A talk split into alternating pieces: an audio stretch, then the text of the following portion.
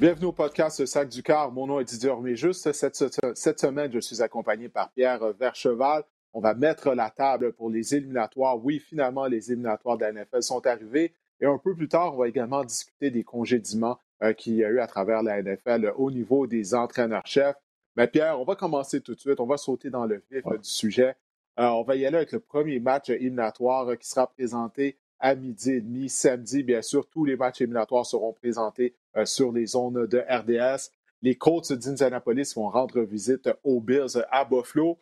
Alors, écoute, on va y aller d'un concept qui est fort simple. Chacun, on va y aller d'une chose qu'on va surveiller lors de ces matchs éliminatoires du côté de chacune des, euh, des équipes. On sait qu'il va y avoir six matchs qui seront présentés, donc 12 équipes seront en action lors du premier tour des éliminatoires. Alors, Colts contre Bills, euh, je te demande, Pierre, qu'est-ce que tu as observé durant cette rencontre du côté des Colts? Ouais, ben, oui, euh, premièrement, ça fait toujours plaisir de participer au podcast. Content d'être un ami du podcast Le Sac du Corps. Même ben si le Sac du Corps, c'est une expression quand même terrifiante pour un ancien joueur de ligne à l'attaque comme moi, parce que j'évitais de justement donner des sacs du corps, mais ça fait plaisir de participer. Mais d'entrée de jeu, évidemment, moi, tout de suite, quand je pense aux Bills en match éliminatoire, je veux voir Josh Allen. Comment Josh Allen va jouer? Josh Allen joue son meilleur football depuis qu'il est dans l'NFL. Les Bills jouent leur meilleur football en attaque depuis. Euh, c'est un rouleau compresseur. On marque des points, on ne sait plus quoi faire, on en marque tellement. J'ai hâte de voir comment Josh Allen va jouer. Est-ce qu'il va maintenir le même rythme? Est-ce que Brian Dable va le mettre en situation pour gagner? Est-ce que les sélections de jeu vont être encore bonnes? Moi, dans le fond, c'est Josh Allen et l'attaque des Bills que je veux voir parce que j'ai encore en tête la première participation des Bills dans le match éliminatoire avec Josh Allen l'année dernière. Et je me souviens qu'on menait 16-0. Et là, tout d'un coup, ça s'est mis à débouler dans le mauvais sens. On a perdu le match en prolongation. Puis ce que je retiens, c'est qu'en deuxième demi, lorsque les Texans sont revenus, on a senti un vent de panique chez les Bills et surtout chez Josh Allen. J'ai vu un jeune corps qui a tenté de trop en faire et qui a fait des bévues, qui a eu des crampes au cerveau. Je me souviens, vers le quatrième quart, écoute, il y a un jeune, moment il se met à courir tout partout, puis il essaye une latérale, ça n'a aucun bon sens. Il est chanceux, le ballon sort du terrain, c'est pas récupéré par l'adversaire. Mais après ça, je me souviens d'un sac où il a alloué une perte de 19 verges parce qu'il voulait trop en faire. Il essaie de courir tout partout. Il voulait jouer au super-héros. J'espère que c'est juste ça. Là, qui... Je pense qu'il a compris parce que je l'ai vu moins faire ça cette année. Mais c'est ce petit côté-là de comprendre que c'est en équipe qu'on va battre euh, les Colts. Euh, garde, fais ton boulot, tu es bien entouré, tu as une bonne ligne, un bon jeu au sol, des bons receveurs, un bon sélectionneur de jeu, tu as une bonne défense, ok, on marque des points sur les unités spéciales. C'est une équipe complète, peut-être l'équipe la plus dangereuse des Bills. Alors, euh, moi, c'est ça que j'ai hâte de voir de Josh Allen. Oui, parce qu'on sait, les éliminatoires, c'est une nouvelle saison. Il y a beaucoup de pression, les enjeux sont grands. On parle de matchs sans lendemain. Alors oui, c'est un bon point. Est-ce que Josh Allen va revenir au vieux Josh Allen qu'on voyait euh, qui tentait de trop en faire, comme tu l'as dit? On n'a presque pas vu ça durant la saison. Mais écoute, j'en reviens pas, moi, de la transformation de Josh Allen. Si tu m'avais dit au début de la saison, là, au mois d'août, avant le début de la saison, qu'il allait connaître ce genre euh, de saison qu'il a eu, euh, digne d'un joueur par excellence de la NFL, mais surtout la progression en tant que passeur, la précision de ses passes. On en a parlé au cours de la saison, à quel point il s'est grandement amélioré. Mais écoute, moi, moi, je suis confiant. Je suis confiant. J'en reviens pas que je suis confiant parce que j'avais tellement de doutes à propos de Josh Allen avant le début de la saison. Mais j'ai confiance que justement, il ne va pas essayer de trop en faire et puis qu'il va connaître un, bon match face aux Colts euh, d'Indianapolis. Euh, pour moi, du côté des Bills, ce que je vais surveiller, Pierre, c'est l'unité défensive contre la course en particulier euh, des Bills. Parce qu'on va affronter Jonathan Taylor, qui présentement est un des trois porteurs de ballon euh, qui joue le mieux depuis un mois. Bien sûr, Derrick Henry, il est dans sa catégorie tout seul. Mais Jonathan Taylor, il a amassé lui-même plus de 200 verges au sol dimanche dernier. La défense des Bills, elle a accordé en moyenne 4,6 verges par course au cours de la saison régulière. On s'attendait à ce que la défense des Bills joue mieux durant la saison. Ça a mieux été lors des dernières semaines. Mais pour moi, ça demeure un point d'interrogation à la performance de l'unité défensive des Bills contre le jeu au sol. Taylor, sept touchés, Pierre, sept touchés au sol à ses quatre mmh. derniers matchs. Alors, j'ai hâte de voir justement si on va pouvoir, on va pouvoir rendre les coachs unidimensionnels et forcer Philip Rivers euh, à nous battre. Moi, je crois que ça, sera, ça devrait être la formule qu'on va utiliser du côté de l'unité défensive de, Buffalo. Maintenant, chez les Colts, moi, ce que je vais surveiller, est-ce que la défense des Colts sera en mesure de provoquer des revirements? Tu viens de parler de Josh Allen. Est-ce qu'on va, va pouvoir le forcer justement à être victime d'erreurs, de commettre des erreurs non provoquées? Les Colts ont provoqué 25 revirements au cours de la saison régulière. Ça, c'est bon pour le cinquième rang de la NFL. C'est une défense qui, durant la première moitié de la saison, au niveau des statistiques, elle était parmi les meilleures de la NFL. Au cours des dernières semaines, euh, ça a été un peu plus difficile du côté de l'unité défensive des Colts.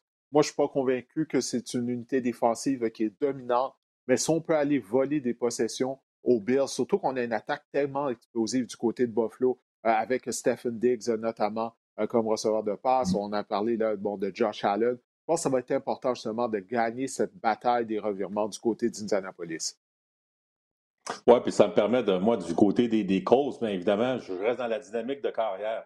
Philip Rivers, euh, bon, dernièrement, il protège bien le ballon, mais on sait qu'il, des fois, il a tendance à. J'utilise ton expression, Didier, là, je te vois ton expression.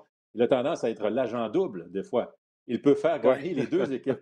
mais la bonne nouvelle, c'est que dans les cinq derniers matchs, seulement deux interceptions, on protège bien le ballon. C'est la raison pour laquelle on a gagné quatre de nos cinq derniers matchs. Donc, on rentre avec un certain niveau de confiance. Petit bol, je le disais, la défensive des Colts qui ne joue pas si bien que ça quand même dernièrement.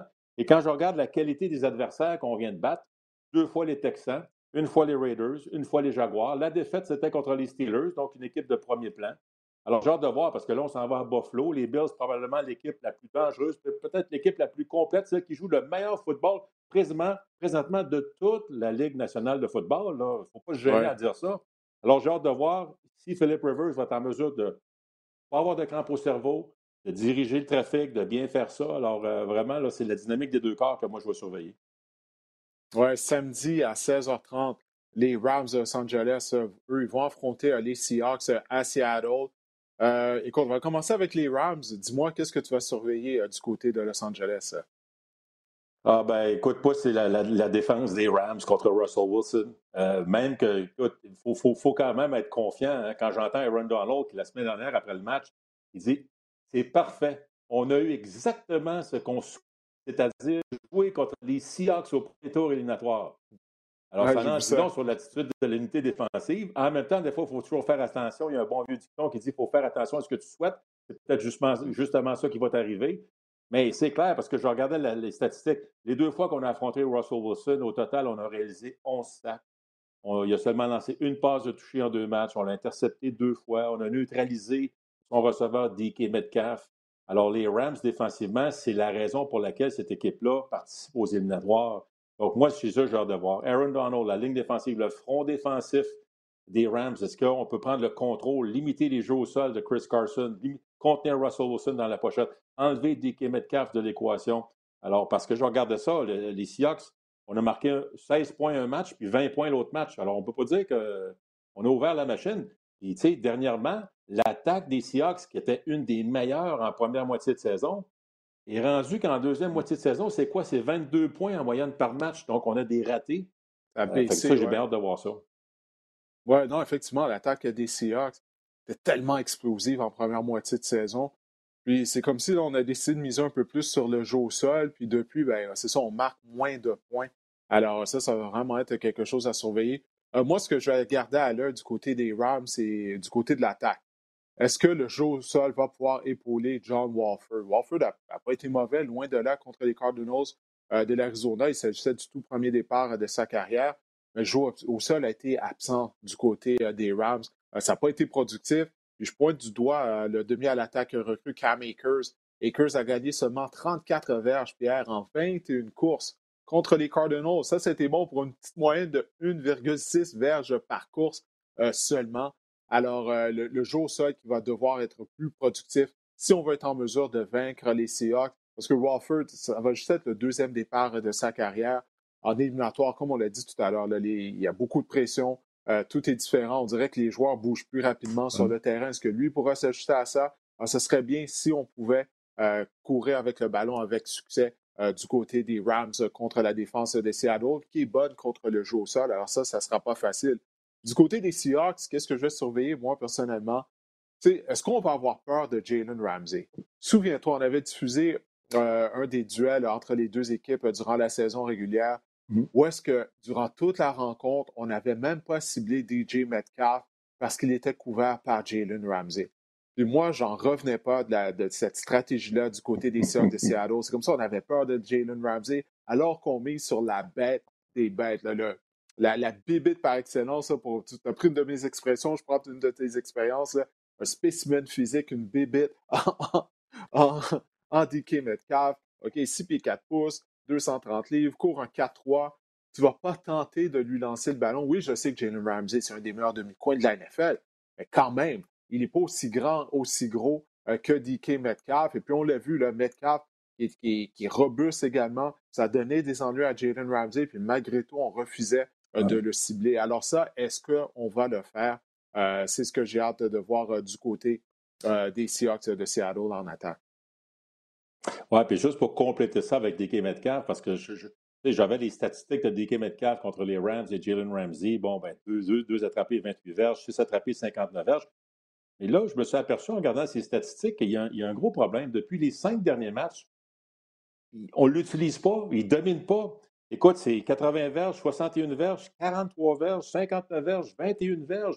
Alors, ce n'est pas Rams, est-ce que les Seahawks sont bons pour neutraliser eux-mêmes DK Metcalf. Alors, parce que moi, je reviens mm-hmm. toujours avec euh, l'exemple de Devante Adams.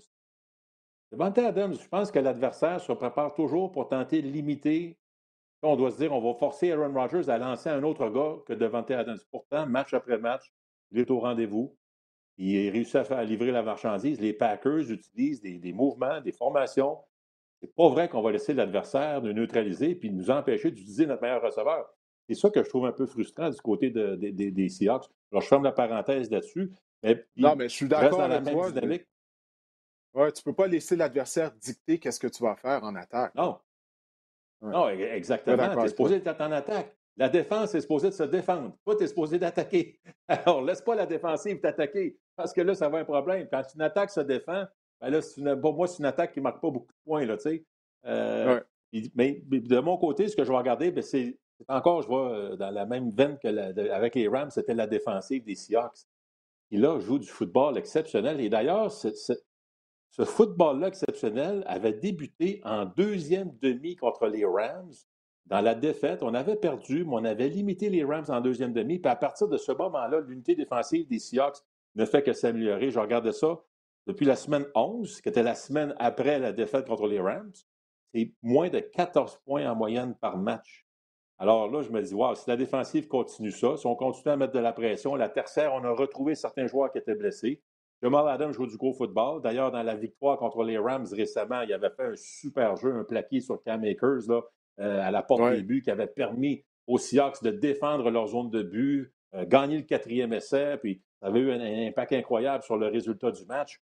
Alors, euh, j'ai hâte de voir la défensive des Seahawks. Est-ce qu'elle va poursuivre de cette façon-là? Elle est plus en santé, elle est plus combative. Euh, on, a on met plus de pression. Euh, non, vraiment, là, c'est. On a de l'expérience. C'est ça qu'il ne faut pas négliger. Euh, bon, je comprends que les Rams sont allés jusqu'au Super Bowl, mais il y a énormément d'expérience du côté des, des, Seahawks. On a joué plusieurs gros matchs. Comme tu l'as dit, dans un gros match sans lendemain, s'il faut que je commence à choisir à John Wolford ou Russell Wilson, il y a peut-être des, chances que je pense du côté de Russell Wilson. Alors, on verra bien.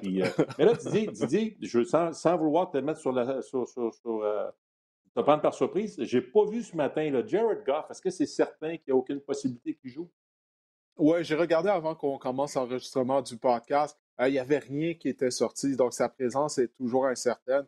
Euh, ce que j'ai lu, c'est que Sean McVay espérait euh, qu'il soit en poste. Écoute, là, pour les gens qui nous écoutent, je ne sais pas quand est-ce que les gens vont écouter le podcast, mais on enregistre ce podcast. On a commencé l'enregistrement mardi à midi. Alors, pour le moment, ben, il semble que ça va être bel et bien John Wofford euh, la présence de, Goff est toujours incertaine. Il a subi une intervention chirurgicale euh, à son pouce au début de la semaine dernière.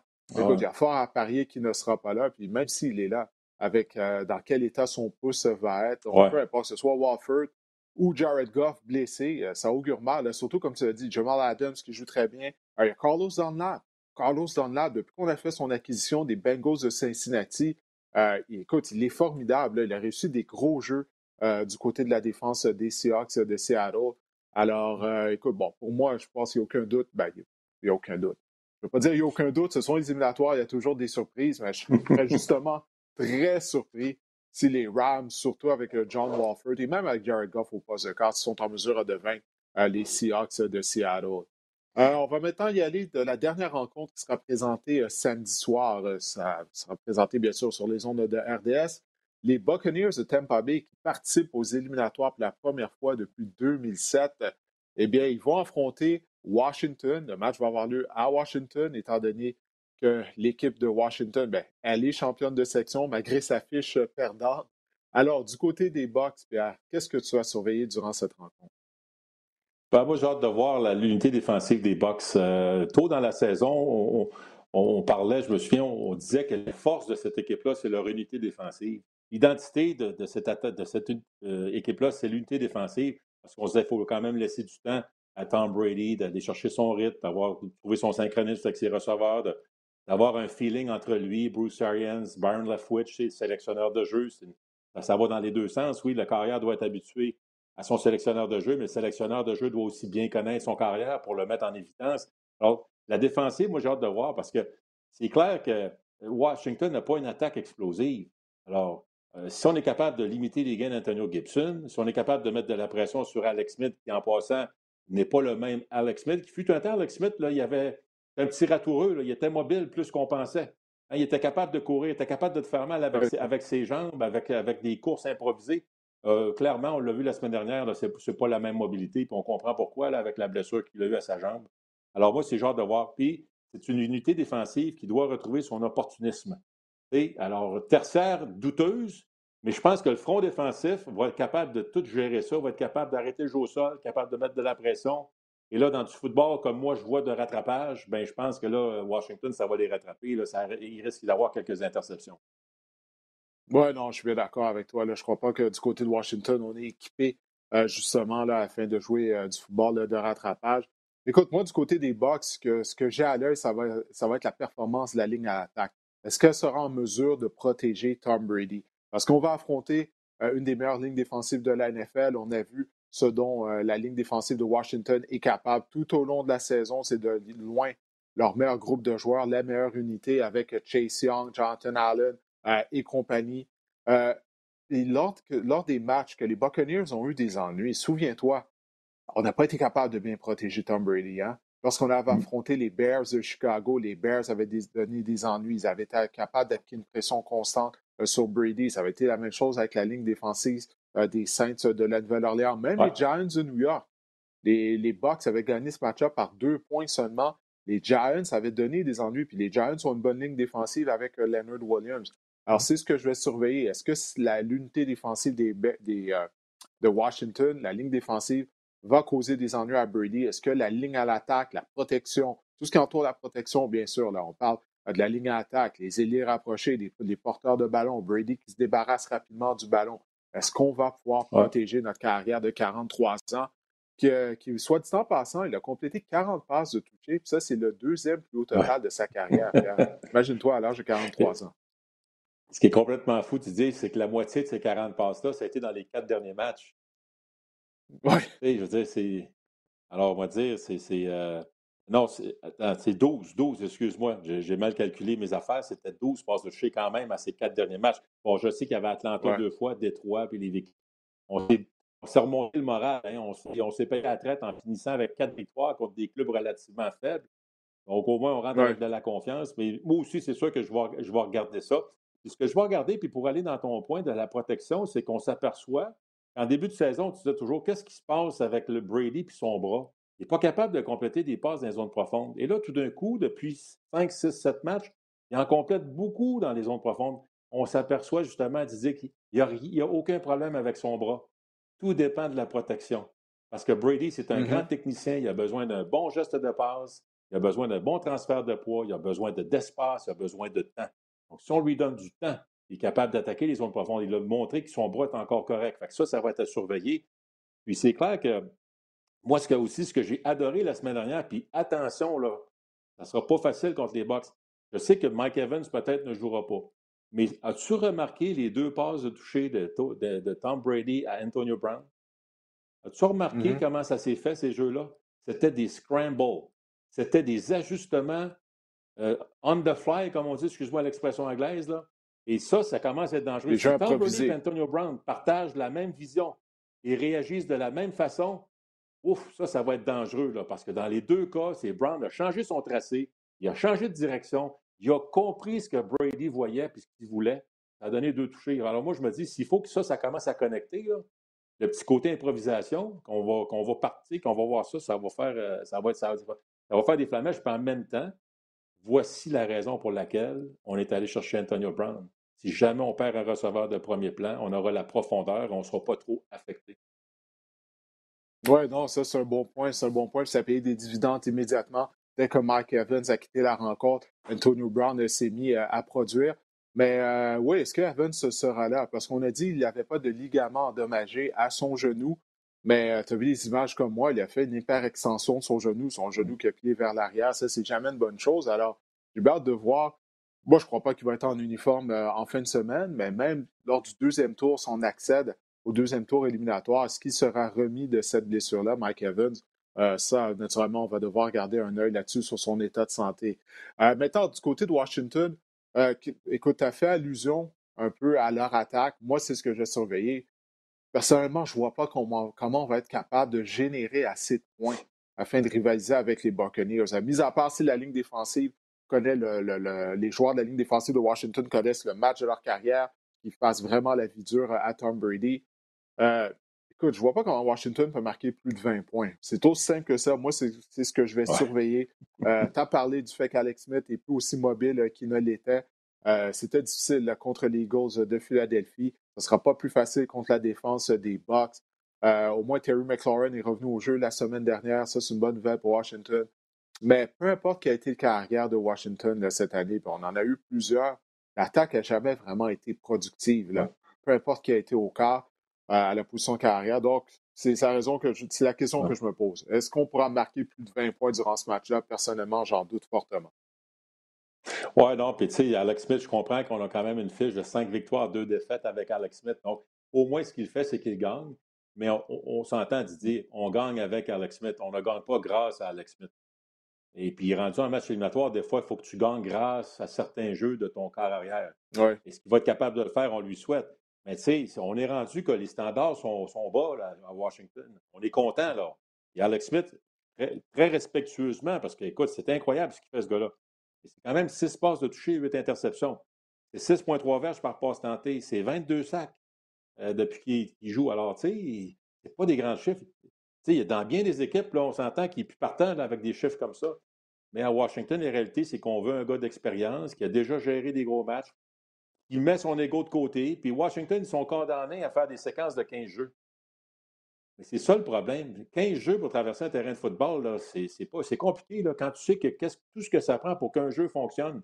Et que ça prend juste un gars, un joueur qui fait une erreur, puis le jeu ne fonctionne pas. Est-ce qu'on mm-hmm. va être capable de générer des gros morceaux de terrain? Ça, ça va être la clé. Si tu pas des gros morceaux de terrain, personnellement, je ne pense pas qu'on va traverser les box à coup de 15 jeux par séquence. Parce que plus tu as de jeux dans une séquence, plus tu as des chances de cafouiller, comme je parlais des box, là, si tu as moindrement un peu d'opportuniste, sauf sur une erreur, tu provoques le revirement. ça pourrait débouler dans le mauvais sens. Oui, écoute, du côté Washington, je pense qu'on va devoir avoir recours à, des jeux truqués, peut-être sortir un flea flicker, un double passe, des, choses du genre afin de générer de l'attaque, afin d'aller chercher des gros morceaux de terrain. Parce que dans les séquences de 15 jeux, je ne crois pas que ça va marcher là, contre la défense des Bucks. C'est demandé beaucoup. Ah, et puis, dernier point, là, avant qu'on passe au prochain match-up, c'est non négligeable. Parce que tu as, raison, Tom Brady contre des grosses lignes défensives, cette année, ça a été, difficile pour lui, sa ligne à l'attaque. Mais en plus, on n'a pas super bien performé aux heures de grande écoute cette année. Oui, tu me parlais de ben Chicago, un jeudi soir. Tu me parlais d'un match contre les Saints, c'était un, un, dimanche soir. Contre les Rams, je pense. Alors, tu combines grosse ligne défensive plus match en soirée. Oh, attention, là, ça n'a pas été une bonne combinaison, disons, pour les Bucks cette année. Je vais pas faire à leur, non, ben, faire à leurs partisans, là, mais.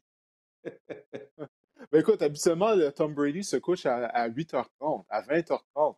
Habituellement, il se couche. Donc, je ne sais pas là, si son horloge biologique est complètement déréglée lorsqu'on joue des matchs en soirée, mais ça va être à surveiller. Puis j'espère aussi également, avant qu'on passe à la prochaine rencontre, Antonio Auclair sera en uniforme. Cette année, il a été laissé de côté à quelques reprises. mais il en est à sa quatrième saison avec les Buccaneers. Je sais à quel point c'est important pour lui cette année de finalement participer aux, éliminatoires. Il n'avait jamais eu cette occasion depuis le début de la carrière. Il était très heureux, naturellement, parce que les Bucks se sont assurés d'une place en éliminatoire.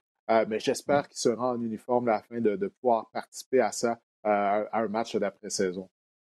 Oui, puis juste pour boucler la boucle là-dessus, là, j'aimerais ça au moins qu'à la limite, que les Bucks l'utilisent un peu comme les Bills utilisent Lee Smith.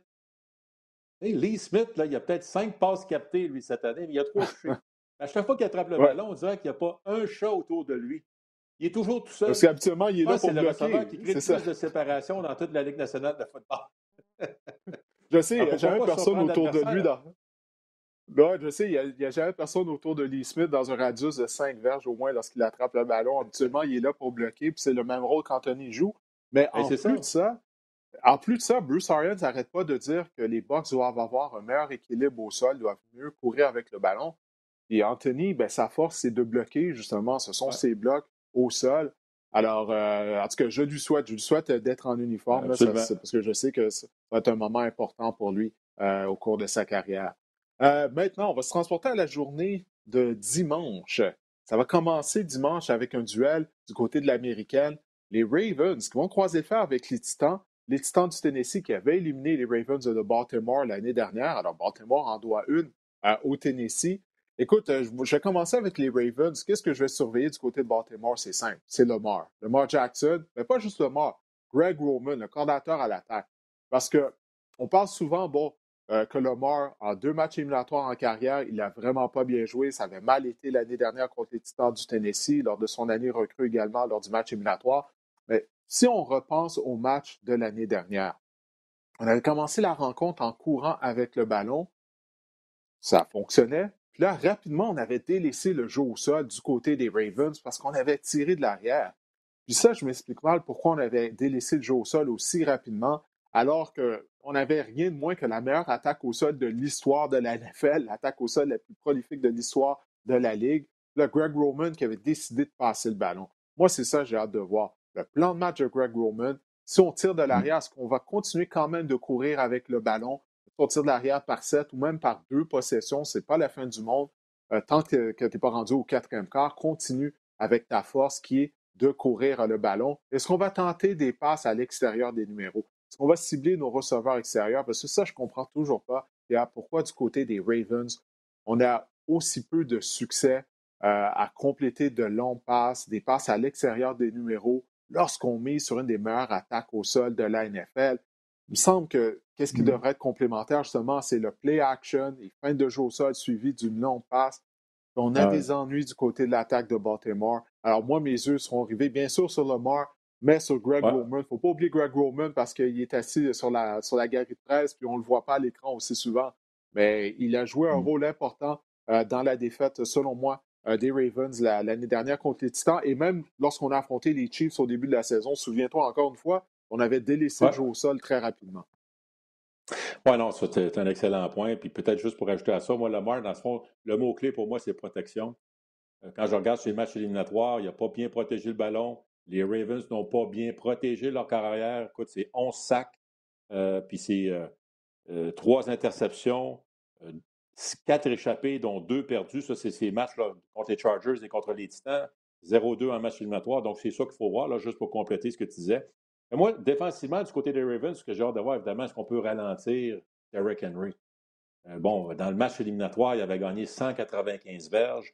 Il n'avait pas marqué de toucher, mais il avait eu un impact évidemment pour contrôler le ballon, euh, contrôler l'allure du match, l'élément physique, préparer les feintes de course suivies de passes.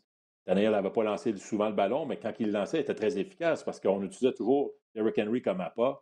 C'était facile pour lui de compléter euh, des passes. Alors, euh, Derrick Henry, puis en passant, je bravo. 2027 verges cette année. Puis juste pour mettre ça en perspective, Didier, c'est juste le huitième joueur de l'histoire euh, le dernier, c'était Adrian Peterson, je crois, en 2012. Mais pourquoi, pour moi, c'est important? Cette année, c'est encore plus spécial pour moi. Parce que quand tu regardes le football maintenant, combien de passes sont des jeux au sol déguisés? Combien de jeux au sol ont été remplacés par des petites passes? Combien de receveurs courent avec le ballon? Alors, il y a de moins en moins d'opportunités pour un porteur de ballon quand il pense d'avoir ce genre de saison-là. C'est la vieille école du côté des Titans, mais bravo, là, 378 euh, courses. Combien de fois il a été frappé? Combien de fois il a frappé l'adversaire? Durabilité, performance, constance. Euh, ça, c'est exceptionnel, surtout dans du football, euh, comme, comme je dis, que présentement, on trouve toujours plein de façons pour enlever des courses aux porteurs de ballon, on dirait. Oui, non, non, je suis entièrement d'accord avec toi. le, football a tellement changé au cours des 20 dernières années. Mais euh, que tu as fait allusion à ça, le nombre de courses qu'il a eu cette année, surtout après la saison qu'il a eue l'année dernière. Moi, j'avais hâte de voir justement ce, ce, que son corps allait tenir le coup. Euh, parce que non seulement il avait connu toute une saison l'année dernière, il avait été euh, très utilisé, mais lors des matchs éliminatoires également. Là, et je me souviens, lors du match de championnat de l'américaine à Kansas City contre les Chiefs, on dirait qu'il était rendu au bout du rouleau, il lui manquait du gaz, il n'avait plus autant d'énergie. Euh, donc, j'avais hâte de voir comment il allait rebondir cette année, puis il l'a fait juste avec 2000 verges, comme tu l'as dit, rien que ça. Et c'est écoute, il est devenu également le, premier joueur depuis le Daniel Tomlinson en 2006 et 2007 à terminer au premier rang de la NFL au chapitre des verges au sol lors de deux saisons consécutives. Et dans l'histoire de la NFL, dans l'ère moderne, donc au cours des 55 dernières années, tous les demi à l'attaque qui ont mené la NFL euh, au chapitre des verges au sol pendant deux saisons consécutives. Ils se sont tous retrouvés au temple de la renommée du football. Alors, on va voir si ça, sera le cas euh, du côté euh, de Derrick Henry. C'est vraiment toute une saison qu'il a eue. Fait écoute, je vais enchaîner avec justement qu'est-ce que je vais surveiller du côté des Titans. tu as fait allusion à ça, les jeux explosifs par la passe. Est-ce qu'on va être capable justement de se bâtir une avance afin de forcer les Ravens de Baltimore à passer le ballon, forcer le Mar Jackson et les Ravens à jouer du football de rattrapage. Donc, j'ai hâte de voir le plan de match de Arthur Smith, le coordinateur offensif euh, des Titans du Tennessee. Est-ce qu'il va tout simplement euh, commencer à rencontre et justement à courir avec Derrick Henry? Ou bien si ben, il va jouer aux échecs, là, puis arriver dès le début de la rencontre, peut-être tenter une longue passe pour créer de l'espace, faire une fin de jeu au sol avec Henry et compléter une longue passe parce que oui, Derrick Henry a transporté les Titans du Tennessee l'année dernière lors des matchs éliminatoires. Mais qu'est-ce qui avait été également la marque de commerce de l'attaque des Titans? Ça avait été les longs jeux. pas juste en éliminatoire, mais à la fin de la saison régulière, ça leur avait permis de participer au match d'après-saison. Ça avait été les longs jeux. Donc, est-ce que cet aspect-là euh, sera mis en évidence du côté de l'attaque des Ravens, euh, des Ravens, l'attaque des Titans? Euh, bon, on sait qu'est-ce que A.J. Brown est capable de faire. Finalement, Corey Davis a connu une bonne saison. Il a démontré pourquoi il y a quelques années, on avait fait de lui un choix de première ronde.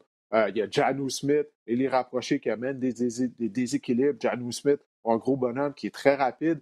Alors, j'ai hâte de voir ça, le, plan de match euh, du côté de l'attaque des Titans du Tennessee. Bon, probablement qu'Arthur Smith n'a pas besoin de notre aide, Didier, mais peut-être suggestion pour lui. certainement pas. Vous êtes mélanger les cartes un peu, faire différemment. Dans le fond, là, les, Titans se sont fait jouer ce tour-là par les Browns. Souviens-toi le match des Browns contre les Titans. Mmh. Grosse attaque au sol des Browns. Qu'est-ce que Kevin Stefanski a fait? Play action, dépasse en premier essai 10. Baker Mayfield était en feu. Les receveurs étaient tout seuls parce qu'on mordait sur la fin de jeu au sol.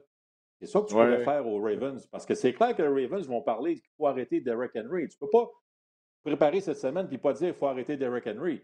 Donc, Derrick Henry, juste sa présence, devient fatigante. Est-ce que c'est ça qu'on pourrait faire? Parce qu'en tout cas, les Titans, ils ont vu les Browns leur faire leur enfoncer ça dans la gorge. Euh, fait que ça, ça pourrait être intéressant. Mais moi, du côté des Ravens, je reviens un peu à ce que tu as dit tantôt, de façon globale. J'ai toujours, on dirait que les Ravens, malheureusement, la fichue habitude qu'ils ont, c'est que quand ça va bien, et boy, qu'ils sont bons. Ils sont, puis c'est facile. Ils sont dominants. C'est des front-runners. Excuse-moi l'expression anglophone, là, Didier, mais je ne sais pas comment on pourrait dire ça. C'est quand ça va bien, c'est facile, puis c'est le fun, puis il n'y en a pas de problème. Mais dès qu'il y a de l'adversité, dès qu'on tire de l'arrière un peu, on dirait qu'on s'écroule. Il y a un effondrement total. On panique. Alors, clairement, là, ça, c'est une mauvaise habitude qu'il faut commencer à, mieux gérer.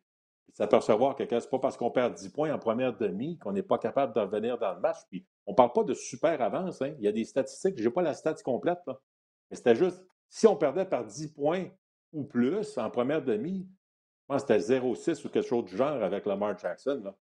Alors, euh, ou peut-être une fois. Je pense qu'on a gagné peut-être en fin de saison un match. Mais bref, regarde, c'est un gros problème pour, ben, on euh, pour John Harbaugh et son équipe. Non. Oui. Non, c'est ça. Puis tu sais, tu parles d'un écart de 10 points. Tu sais comme moi, 10 points, c'est pas tant que ça. On parle de deux possessions, un touché converti, plus un placement.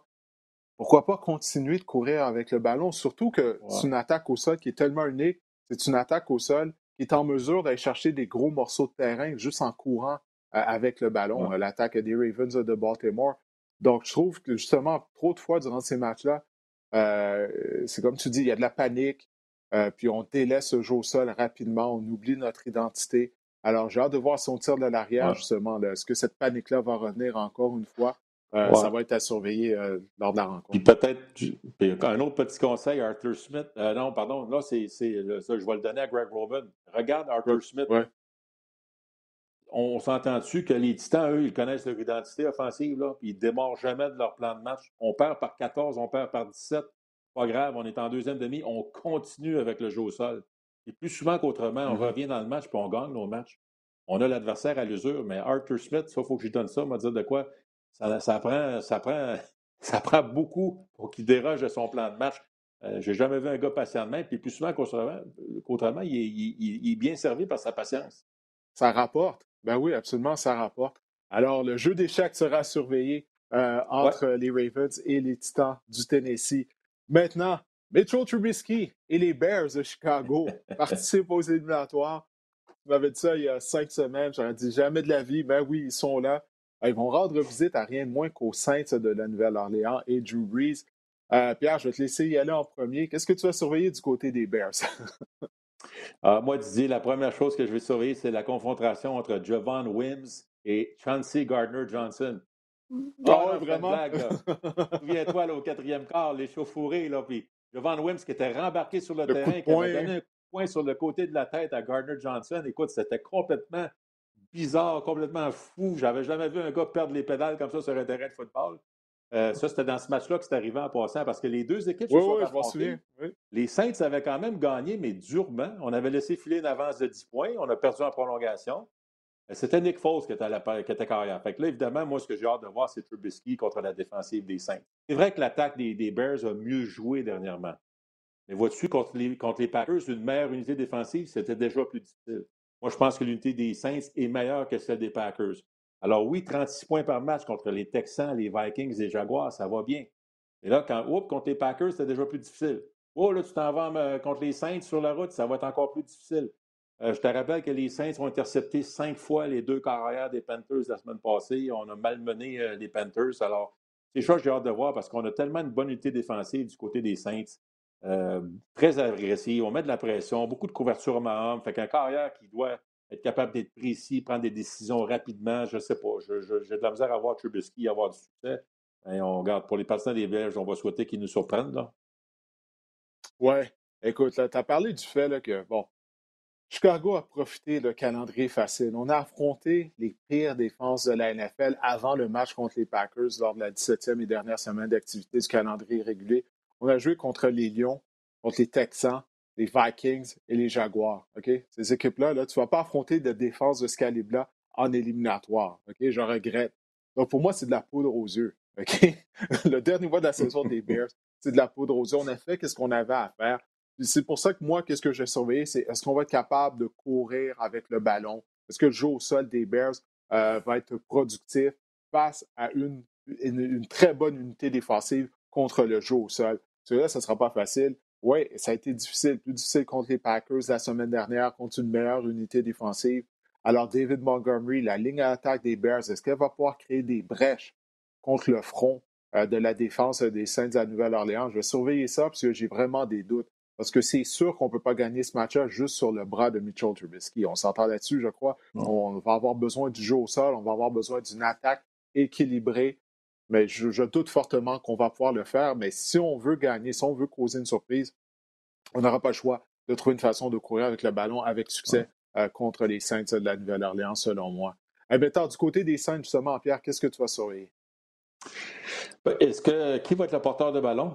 Est-ce que Alvin Kamara, dans, dans, toutes les dates, parce que c'est pas, c'est encore nébuleux, même Sean Payton le matin, il ne voulait pas répondre, il dit qu'il ne savait pas encore, bon, il va-tu encore avoir des cas positifs, négatifs, mais tu sais, la, fameuse période de 10 jours a commencé quand, là, Alors, c'est sûr que, bon, plus que les Saints jouent dimanche, de ce que je crois comprendre, c'est que Camara pourrait peut-être être dans l'alignement, mais il n'aura pas été en mesure de pratiquer avec l'équipe.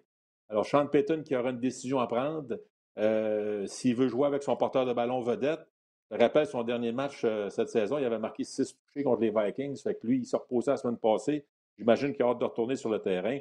Mais euh, tout ça pour dire que j'ai hâte de voir Sean Payton, comment il va gérer ça. Drew Brees joue bien. Puis Sean Payton, encore une fois, nous a démontré que c'est un, c'est un maître dans comment composer avec un alignement différent, comment faire ressortir les forces de son alignement, comment générer du jeu au sol sans un de ses porteurs de ballon euh, réguliers. Et là, tout d'un coup, ben, on se ramasse, puis Ty Montgomery qui, oui, avait déjà fait ça, mais qui a un match de plus de 100 verges. Taysom Hill qui contribue.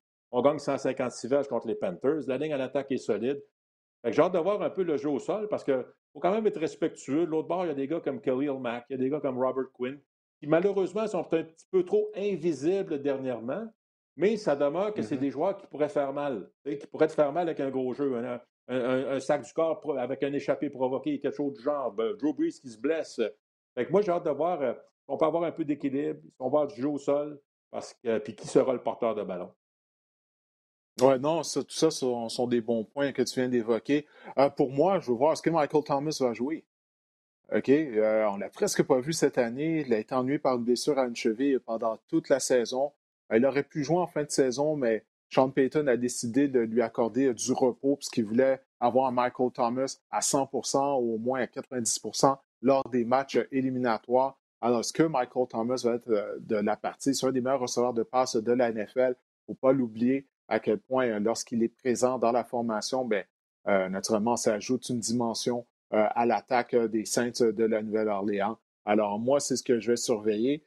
Et Pierre, avant qu'on parle de notre dernière rencontre qui nous reste à analyser, il y a Ron Rivera qui, lorsqu'il a rencontré les médias, eh il a dit qu'il étudiait la possibilité d'utiliser deux carrières, donc euh, Alex Smith et euh, Taylor Heineke euh, en fin de semaine, parce que Alex Smith, ben, il est toujours ennuyé par cette blessure à un mollet qui lui a fait rater deux matchs, si je me souviens bien.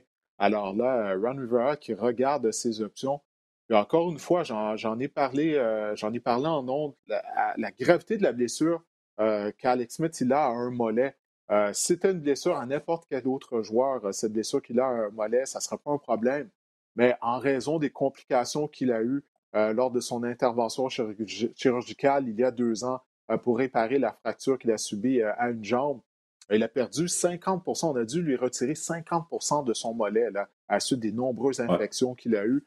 Donc, c'est ça qui rend ça compliqué. Ce n'est pas nécessairement la nature de sa blessure, mais c'est la blessure qu'il a à ce mollet-là. Puis on le voyait là, durant la rencontre de dimanche, on nous montrait des images de ses jambes. Tu le vois, là, son mollet droit est beaucoup plus petit comparativement à son mollet gauche. Et ça, il, manque de la viande. on a dû retirer du muscle et le muscle ne va pas euh, revenir. Alors, euh, ça, ça va être quelque chose à, surveiller. Ça, c'est vraiment rien euh, pour aider l'équipe de Washington. C'est ça, c'est dommage pour Washington que Tyler ce c'est pas vraiment un style complètement différent d'Alex Smith. À la limite, c'est un corps complètement différent. Un corps double menace, un corps plus mobile, ça force les Buccaneers à mettre du temps de préparation vers un gars, de, zone de protection, de pochette, un gars qui court. Je regardais ses stats, il a couru trois fois pour 22 verges. C'est la première, fois, première chose que je voulais aller voir quand tu m'as parlé de ça. Je dis, bon, c'est-tu un gars super mobile? Euh, ça peut changer mm-hmm. les données, ça, pour une défensive. C'est tannant. Oui, non, ben oui. tu t'attendais. Tu sais, sais pas où il va être. Euh, tu t'attendais. Tu, tu, salivais à, savoir que tu allais attaquer Alex Smith qui manque de mobilité. Alors non, ça va être, ça va être intéressant. Ben, tu mets un petit peu d'informations sur, euh, dans les médias, puis tu forces les box à faire leur devoir un petit peu. Puis c'est le, temps qu'on passe sur Tyler Nicky, c'est du, temps qu'on passe pas sur Alex Smith. Alors on verra, on verra si, si euh, qu'est-ce qui va arriver. Oui, absolument. Et euh, une autre nouvelle qui est sortie aujourd'hui, ça rapport à la dernière rencontre dont on va parler, le duel entre les Browns et les Steelers. Ce sera la sixième et dernière rencontre du premier tour éliminatoire. Eh bien, c'est qu'il y a une éclosion de COVID là, du côté des Browns de Cleveland. En fait, ça, fait, ça a commencé la semaine dernière. Il y ben avait plusieurs joueurs partants, avec quatre partants en défense qui ont raté le match contre les, contre les Steelers. Bon, on, jouait contre l'équipe B de Pittsburgh. On a, on a gagné de justesse à la fin de se qualifier pour les éliminatoires. Mais là, on a eu cinq tests positifs du côté des Browns, dont notamment l'entraîneur-chef Kevin Stefanski. Et lorsqu'on teste positif, bien, on doit avoir une absence de 10 jours. Comme tu le mentionnais du côté d'Alvin Kamara, du côté de Kamara, comme tu le disais, on ne sait pas quand est-ce sa période de 10 jours a commencé, sa période de quarantaine. Mais là, Stefanski, peu importe, là, euh, il va rater assurément le match de dimanche. On est de même également que d'autres entraîneurs du côté euh, du groupe d'entraîneurs des Browns, qui font en sorte que c'est l'entraîneur des unités spéciales qui va agir à titre d'entraîneur-chef. Il n'y a pas juste ça. C'est que Kevin Stefanski, ben, c'est lui qui sélectionne les jeux du côté de l'attaque des Browns de Cleveland. Également, on a vu l'excellent travail qu'il a fait afin de trouver une identité pour cette attaque. C'est le jeu au sol avec Nick Chubb, avec Karim Hunt, euh, la façon dont il sélectionne ses jeux afin de donner un coup de main euh, à Baker Mayfield également. Alors, euh, premièrement, quelle est ta réaction justement à l'absence de Kevin Stefanski pour le match éliminatoire contre les Steelers? Oui, écoute, l'impact de cette absence, je pense que tu as bien le résumé parce que s'il y en a un qui, a permis aux Browns de, justement atteindre les matchs éliminatoires, de, mieux jouer, d'atteindre leur potentiel, parce que ça fait une couple d'années qu'on parle des Browns y a du talent dans cette équipe-là. Alors lui est en mesure d'aller chercher le meilleur, de, tout coller ça ensemble et, de bien jouer. C'était une force tranquille, je crois. Et tout ça sans pré-saison, tout ça sans véritablement d'entraînement hors saison, de match préparatoire, tout ça. Donc, c'est encore plus spectaculaire ce qu'il a fait quand il y pense. Non, ça, c'est énorme. C'est énorme. Puis moi, j'avais peur parce que j'ai hâte de voir comment moi, j'avais peur pour les Browns dans ce match-là parce que, bon, ils affrontent les Steelers, là. Mais, surtout que je, je, je, voulais voir, dans ma tête, l'entraîneur-chef devait faire un gros travail de psychologie parce que les Browns, on avait le sentiment que participer aux éliminatoires, c'était un peu comme leur Super Bowl. Fait que là, ils vont-tu. Euh, tu sais, je comprends que tu t'affrontes les Steelers, tu les aimes pas. d'après moi, tu devrais être motivé, là. Euh, ça ne devrait pas être difficile de te motiver, mais c'était juste comme dans ma tête, l'entraîneur-chef a dit Hey, les boys, c'est pas ça le but. Là. Ça, c'était juste un de nos objectifs. C'était, pas, c'était un de nos premiers objectifs, mais c'était pas le plus gros objectif. J'ai hâte d'avoir toute cette dynamique-là de l'importance du coach qui, qui, rallie tout le monde, qui lance des bons messages, qui fait en sorte que la semaine de préparation est excellente. Euh, puis c'est ça aussi, là, c'est pas juste la journée du match, mais c'est toute la préparation, là, toute l'élaboration du plan de match. après la, semaine, après la journée de pratique, quand tu as vu l'allure de la pratique, tu te réunis en tant que groupe d'entraîneurs, tu vois ça, je n'ai pas aimé ça, on va changer ça, on va s'ajuster. Il pourra tu sais, je ne sais pas, ça va affecter non seulement la journée de match, mais énormément la préparation. Oui, non, j'ai bien hâte de voir ça. Écoute, je ne sais pas comment les équipes euh, s'organisent. Bon, maintenant, avec la technologie, euh, j'imagine qu'il va regarder les bandes vidéo de la séance d'entraînement ou peut-être même on peut lui donner euh, accès afin qu'il puisse regarder les entraînements en direct de chez lui. Ben oui, c'est ça exactement. Puis après ça, il peut donner euh, du feedback, un compte rendu euh, avec ses entraîneurs, tenir euh, des rencontres virtuelles. Naturellement, on va faire ça. ben, pour la rencontre, lorsqu'on va être au Heinz Field, afin de sélectionner les jeux et tout, ouf, ça, j'ai bien hâte de voir comment ça va se dérouler. Alors, naturellement, ça va être la chose numéro un à surveiller du côté des Browns. ensuite de ça, ben, écoute, pour moi, du côté de Cleveland, est-ce que Baker Mayfield sera en mesure d'éviter de trop en faire, d'essayer de trop en faire. C'est ce que j'avais noté. Puis là, en plus, avec l'absence de Kevin Stefanski, je crois que c'est vraiment encore plus important. On en parlait au début avec Josh Allen, qui plutôt au cours de cette carrière-là avait cette tendance-là à vouloir trop en faire. Baker Mayfield, on voyait ça encore une fois au début de la saison, mais avec l'aide de Kevin, Kevin Stefanski, ben, ça, a disparu en partie cet aspect-là, ce mauvais aspect de jeu euh, de la part de Baker Mayfield. Alors, c'est ce que je vais surveiller face aux Steelers de Pittsburgh. Encore une fois, ça va en venir à être patient avec le jeu au sol, avec notre monstre à deux têtes, selon moi, de Karim Hunt et de Nick Chubb du côté de l'attaque des, Browns. Il ne faut pas oublier notre identité, il ne faut pas oublier qu'est-ce qui nous a amené en éliminatoire. C'est le jeu au sol. Et surtout qu'on n'a pas une bonne défense du côté de Cleveland. Alors, si on peut garder notre unité défensive sur, sur les lignes de côté, parce que ça, c'est la meilleure, c'est la meilleure recette pour une défense. C'est que ta défense reste sur les lignes de côté. Le moins de temps que ta défense est sur le terrain, mais le mieux c'est habituellement. Alors, je pense que c'est la recette qu'on va devoir utiliser du côté euh, des Browns de Cleveland. Mais est-ce qu'on va le faire sans Stefanski? Euh, ça reste à voir. Oui, c'est sûr que j'appuie tes, propos, puis je suis d'accord avec ce que tu viens de dire. Puis c'est justement ça que je m'étais mis une note. Moi, Nick Chubb, Karim Hunt contre le fond défensif des Steelers. C'est là que ça va jouer. Dans la défaite plus tôt cette saison, on avait perdu 38 à 7 la semaine numéro 6. Euh, c'était à Pittsburgh. Euh, on perd 38 à 7, 22 courses, 75 verges, 3,4 verges par course. Dans le deuxième match, 31 courses, 192 verges, 6,2 verges par course, deux touchés, on a gagné.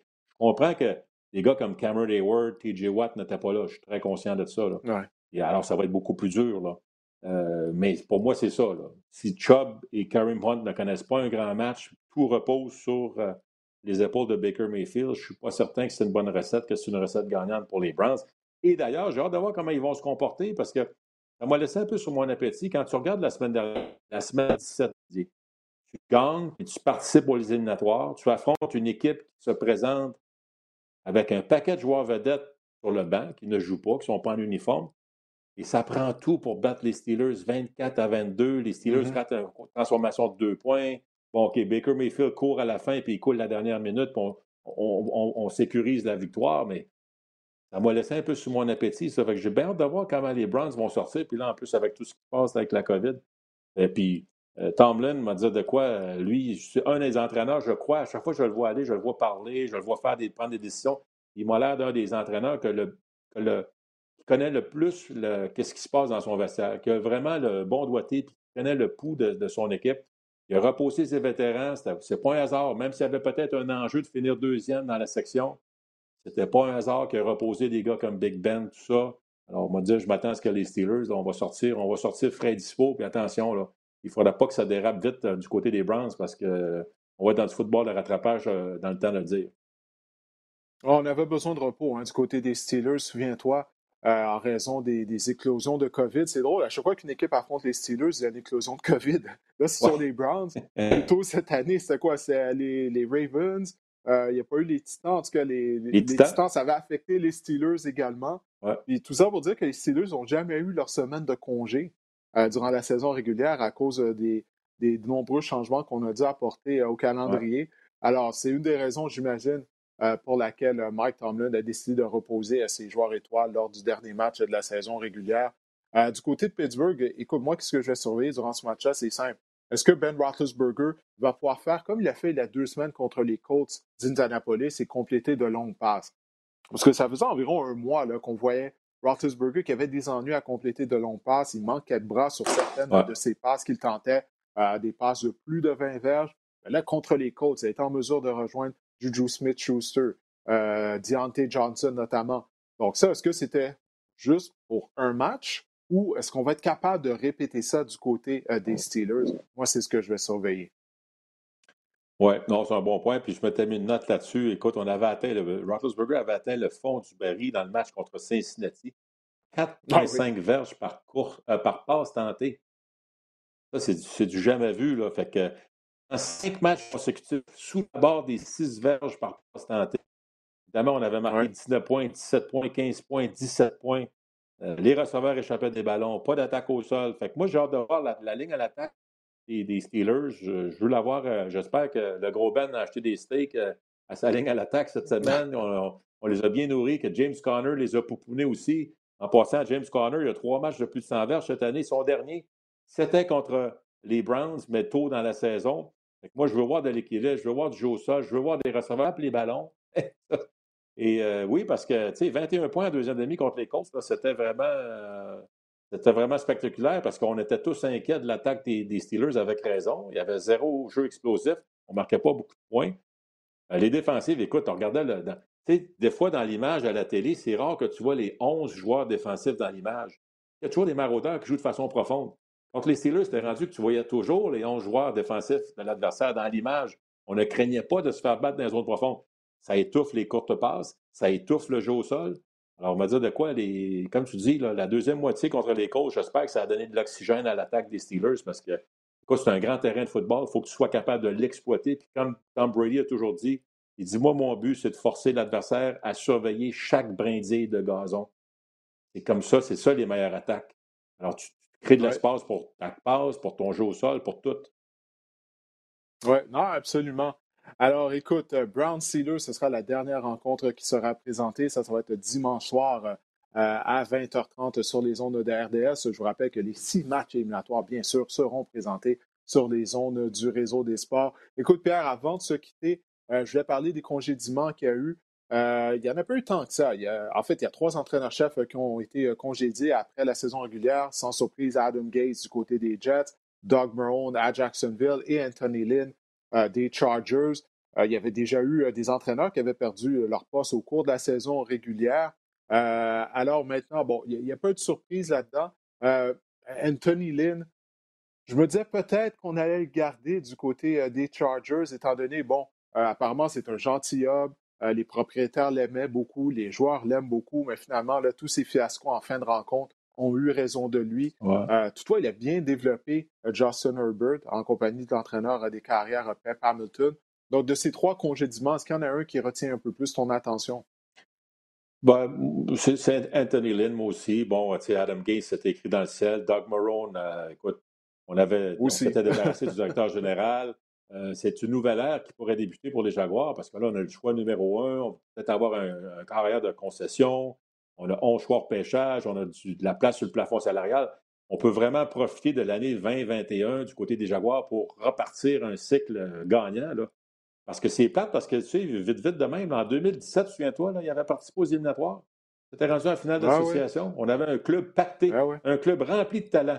On a tellement mal géré On menait à la joueurs-là sont les Patriots. Ben oui. Tous les joueurs sont allés faire des, sélections Pro Bowl ailleurs avec d'autres équipes. là, je ferme la parenthèse, fait quand on verra bien. Mais Anthony oui, il y avait une fiche gagnante.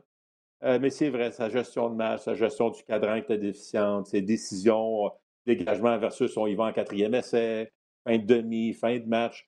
Combien de fois, là, en deux ans, là, dans les deux dernières années, on a perdu des matchs par un pointage de un, touché au moins? À ça, c'est venu le rattraper. Fait il y a une équipe talentueuse, c'est une, équipe qui un coach sauter dessus. Il y a du talent dans cette équipe-là, puis il y a Justin Herbert qui est là aussi.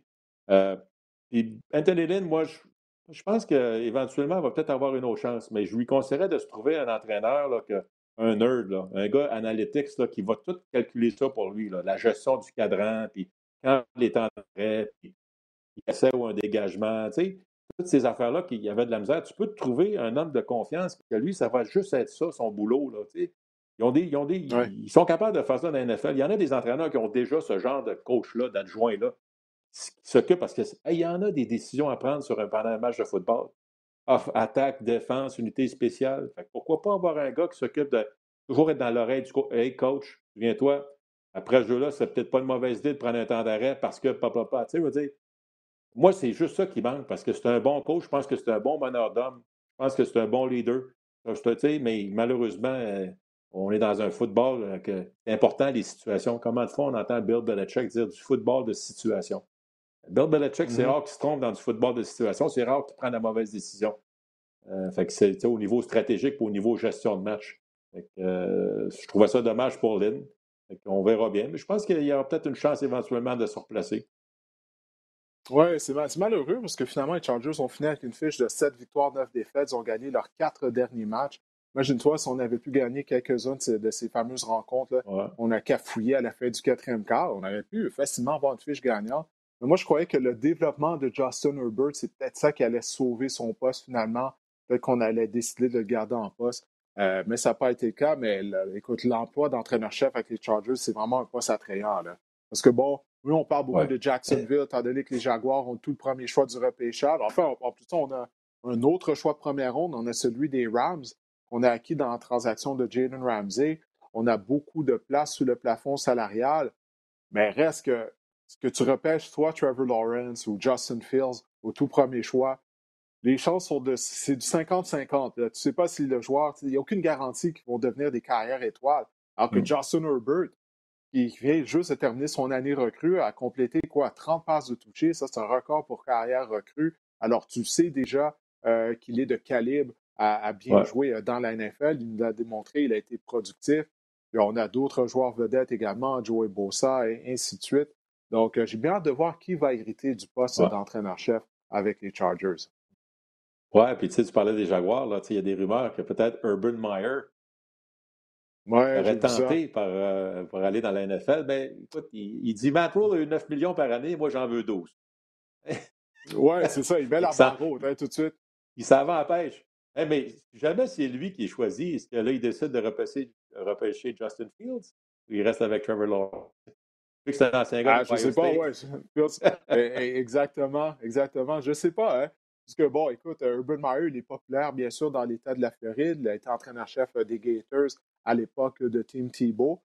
Euh, ben, il ne faut pas oublier une chose, hein. euh, Trevor Lawrence, ben, je vais dire Trevor Lawrence, mais c'est le cas également pour Justin Fields. Je vais dire Lawrence, il est natif du sud de l'État de la Georgie, qui n'est pas loin euh, de, Jackson, qui, est pas loin de Jacksonville. Attendez, Jacksonville est dans le nord de la Floride. Mais Justin Fields, lui aussi, il est natif de la même région. Je pense que c'est seulement une heure de route. Donc, il n'y a pas vraiment d'avantage. C'est une bonne question. Si Meyer devient entraîneur-chef, s'il va choisir Fields ou Trevor Lawrence, ça reste à voir. Mais d'abord, il faut que la saison du football universitaire euh, se termine et lundi, le 11 janvier, on va présenter sur les ondes de RDS un match championnat national entre Alabama et Ohio State. Donc, on va pouvoir continuer à évaluer Justin Fields, qui a absolument été sensationnel contre Clemson. Il a joué en dépit d'une blessure, a été frappé seulement en première demi. il ne pouvait plus courir, il est resté dans le match. Il a gagné le match avec son bras. Ça a vraiment été impressionnant. Alors ça, ça sera présenté sur les ondes de RDS un lundi soir à 20h. Mais avant ça, on a nos six matchs éliminatoires qui seront présentés. Tu seras bien sûr à la description avec euh, David Arsenault euh, lors des matchs euh, en journée de 13h et 16h. Et en soirée, Mathieu Prou va se joindre à toi à la description. Moi, je serai sur le panel avec Mathieu, Bruno et il y a Danny Derivo qui va venir se joindre à nous en soirée afin de terminer la journée en force. Alors, Pierre, ça commence déjà. On n'était pas certain si la saison allait se dérouler au complet. On est rendu aux éliminatoires. Alors, la route pour le 55e Super Bowl, ben, ça, ça va commencer samedi à midi et demi sur les ondes de RDS. Oh. Donc, euh, mm. encore une fois, Pierre, je te remercie. Euh, je ne sais pas si tu avais quelque chose à ajouter, vas-y. Non, j'allais juste dire que, tu sais, en plus, puis, je veux remercier la NFL parce qu'elle nous gâte, là. Elle ajoute des matchs supplémentaires au premier tour, hein, plus que 14 équipes qui participent aux éliminatoires. Alors, ça aussi, c'est le fun. Là. Euh, moi, dans ma tête, plus de football, ben, c'est tant mieux pour tout le monde, pour les amateurs. Fait on, a bien hâte que ça débute. Oui, non, écoute, il n'y a personne qui se plaint de ça, surtout avec le climat actuel. Euh, euh, amenez-nous des distractions, là, des choses pour nous changer des idées, pour nous divertir. Alors, la NFL qui, qui livre la marchandise. Bon, bien, Pierre, écoute, je te remercie d'avoir participé au podcast aujourd'hui. Je te souhaite de passer une bonne semaine, puis on se voit ce week-end euh, dans le cadre du premier tour éliminatoire de la NFL. Porte-toi bien. super. Merci Didier, toi aussi. Bye.